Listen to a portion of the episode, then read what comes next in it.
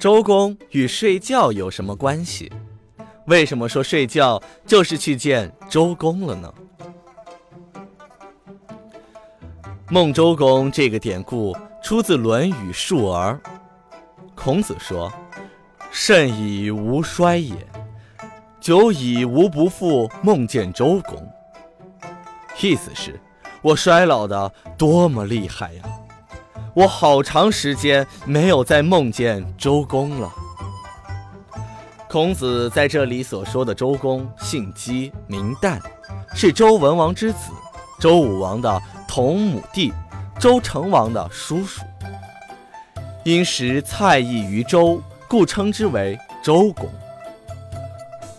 周武王死后，成王急于继位。当时成王还很年幼，根本不懂治国之事。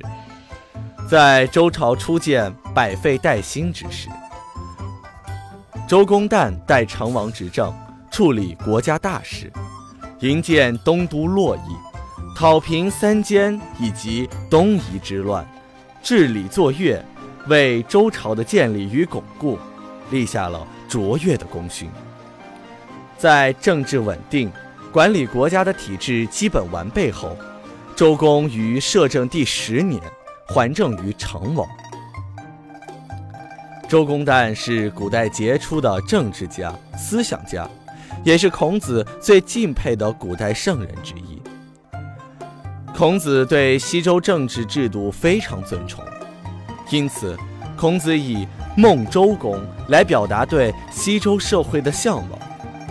后来，人们用这个典故来表示缅怀先贤，如唐代元整的《文韶赋》：“孟周公而不见，享圣德而思齐。”宋代苏轼的《周公庙》。